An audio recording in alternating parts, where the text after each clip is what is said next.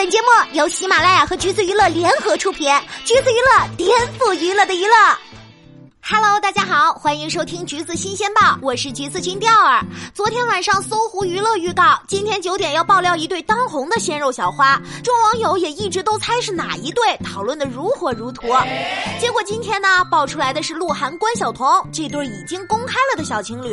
本月二十七号晚，搜狐娱乐拍到鹿晗关晓彤二人一同回到关晓彤家，深夜十二点左右，一行人从关晓彤家出来，关晓彤换上了和鹿晗一样的情侣装，在等待司机的。过程中，两人上演了真实版的甜蜜暴击。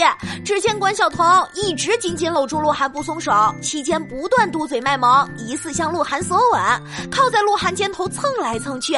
情到浓时，关晓彤直接熊抱住鹿晗，向他撒娇求抱抱。随后一行人上车离开，鹿晗、关晓彤将友人送走后，乘车一起回到了鹿晗家。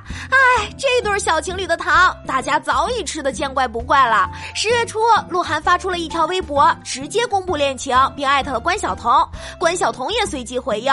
消息来的太突然，以至于让很多粉丝都忍不住猜测，是不是为了新戏宣传？然而，双方的工作室、经纪人都已转发回应，坐实了恋情。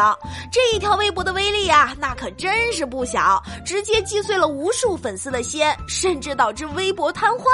虽外界争议一直不断，但两人也是充分发挥了九零后小情侣的风格。自打公开以后，虐狗的节奏就完全停不下来。什么朋友圈甜蜜互动，鹿晗专开小号带关晓彤打游戏，各种同款情侣款也被网友扒出，俩人便也毫无压力的时常隔空同款秀恩爱。